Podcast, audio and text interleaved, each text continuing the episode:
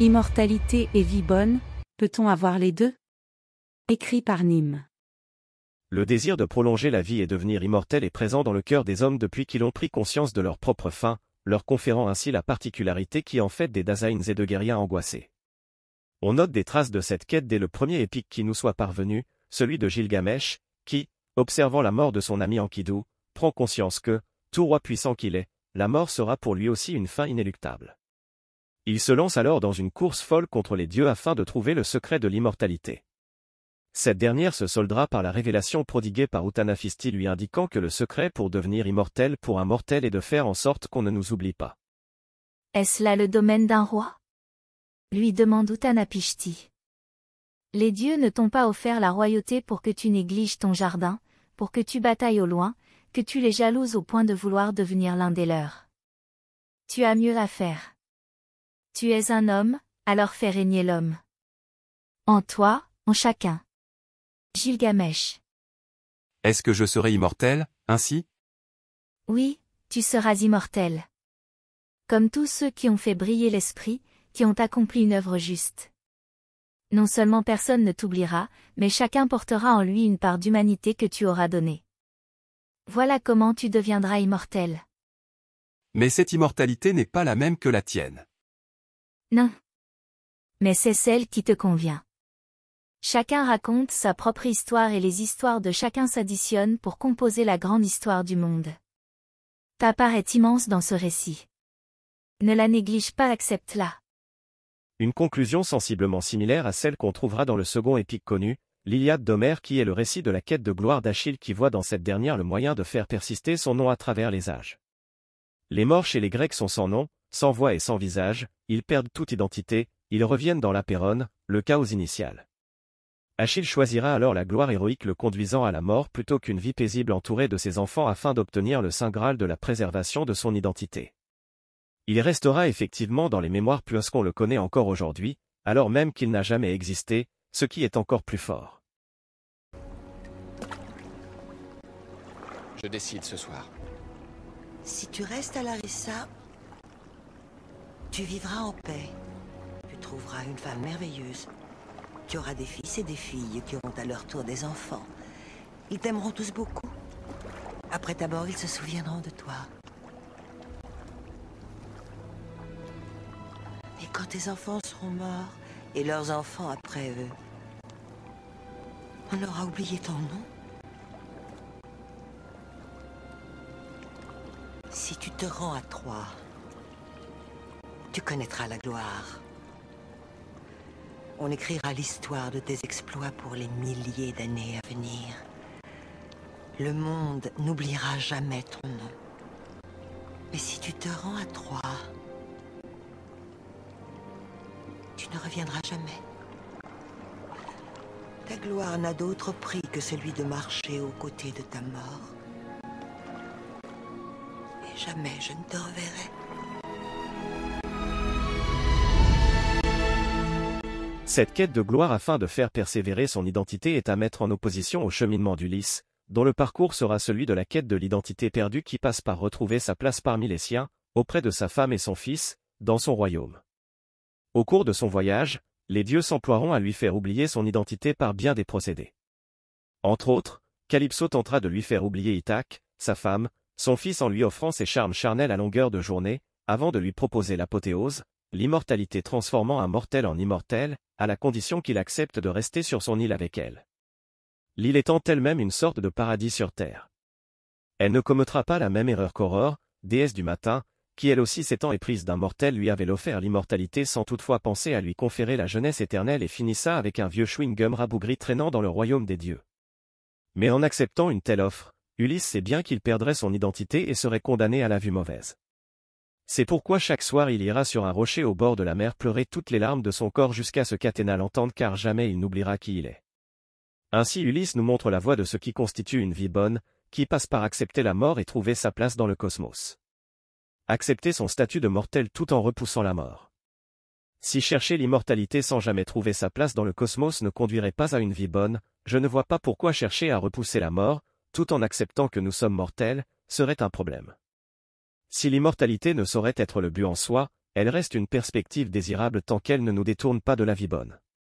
Cela pourrait devenir un problème seulement si, afin de préserver la vie, nous nous détournions de tout risque qui nous permettrait de trouver la gloire. Ainsi, vouloir devenir immortel, ce n'est pas refuser la mort à tout prix mais vouloir vivre pleinement.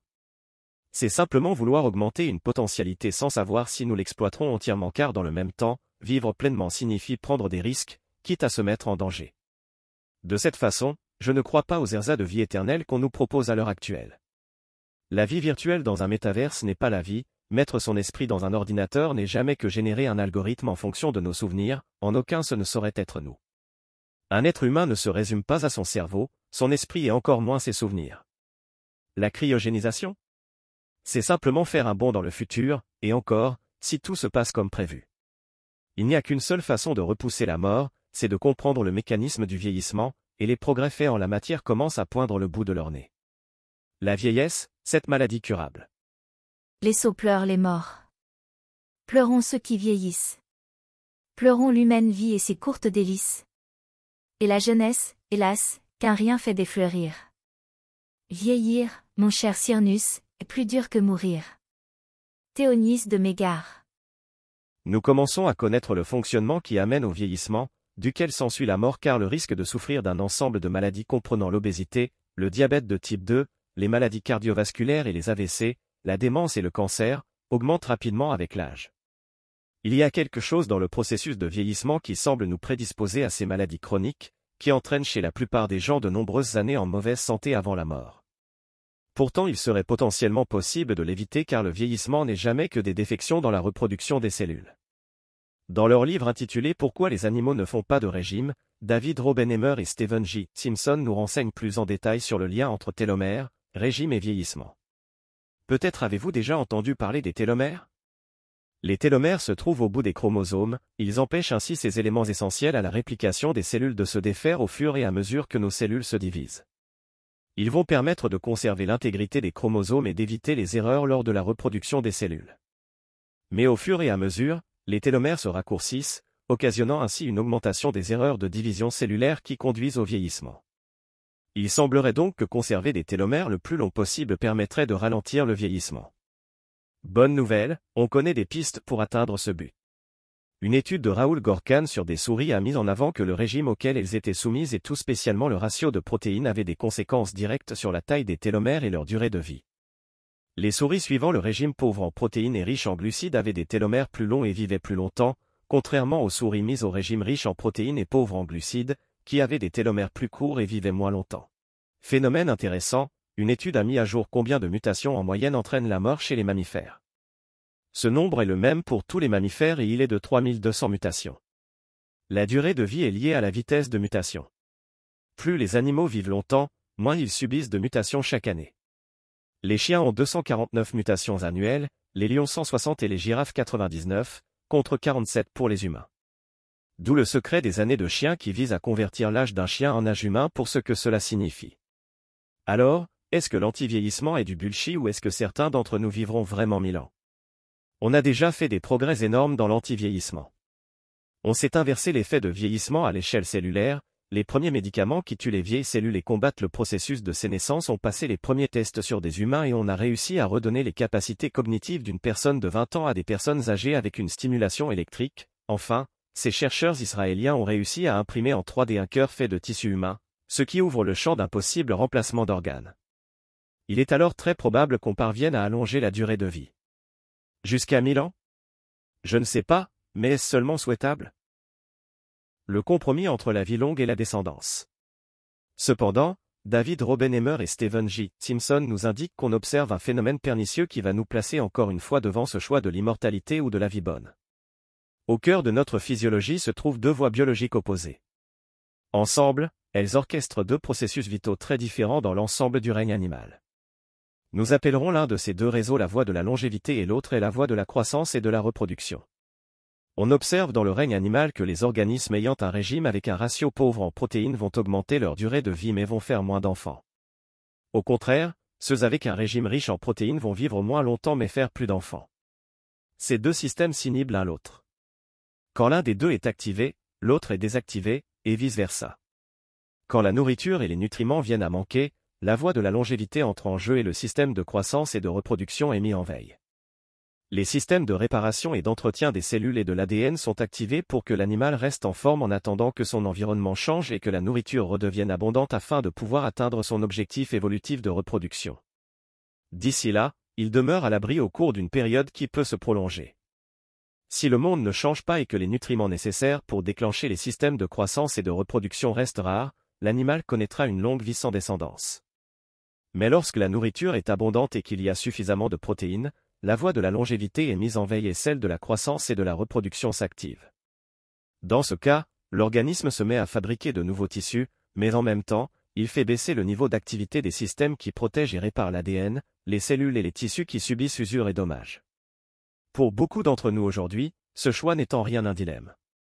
Notre époque refusant l'enfantement alors nos contemporains verraient sûrement là une façon de faire d'une pierre deux coups en choisissant de vivre plus longtemps, en meilleure santé et, cerise sur le gâteau, sans enfants. Je ne suis pas de cela, et je crois que faire des enfants est la chose la plus importante pour un être humain en cela qu'elle participe à la sélection de l'information, via le processus de sélection naturelle, nécessaire au progrès. Mais ai-je raison? Peut-on redéfinir ce qu'on appellera une vie bonne aujourd'hui? Cet audio vous a plu? Abonnez-vous à notre chaîne afin de recevoir tout notre contenu et soutenez-nous sur Tipeee, le lien est dans la description.